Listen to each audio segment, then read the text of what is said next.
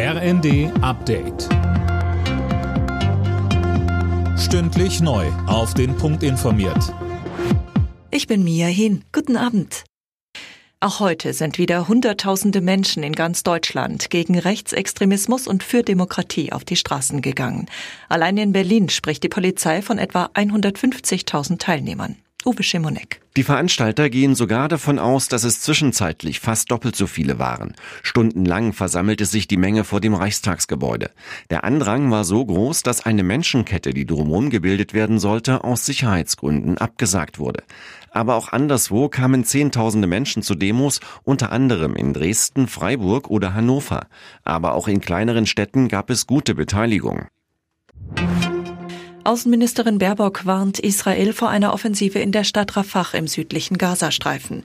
Die Ankündigung habe sie mit Schrecken gehört, sagte sie dem Redaktionsnetzwerk Deutschland. Israels Verteidigungsminister hatte eine Ausweitung der Kämpfe auf die Stadt an der Grenze zu Ägypten gestern angedeutet. Weiterhin ist kein Ende der Hängepartie beim Klimageld in Sicht. Wie FDP-Chef Lindner jetzt der Welt am Sonntag sagte, wird es wohl erst in der nächsten Legislaturperiode ausgezahlt, also ab 2025. Mehr von Dirk Justus. Davon gehe er als Realist aus, erklärte der Finanzminister. Das schmeckt den Koalitionspartnern SPD und Grünen überhaupt nicht. Dort wird eine rasche Einführung gefordert. Das Klimageld ist im Koalitionsvertrag der Ampelparteien festgehalten. Wann das Ganze kommt und wie genau es aussehen soll, ist weiter offen. Mit dem Klimageld will die Ampelkoalition die Bürgerinnen und Bürger angesichts steigender CO2-Preise entlasten. Klare Siege für die Spitzenteams der Bundesliga. Tabellenführer Leverkusen gewann in Darmstadt 2 zu 0.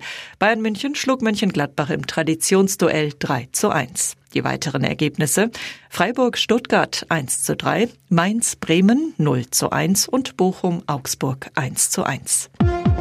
Alle Nachrichten auf rnd.de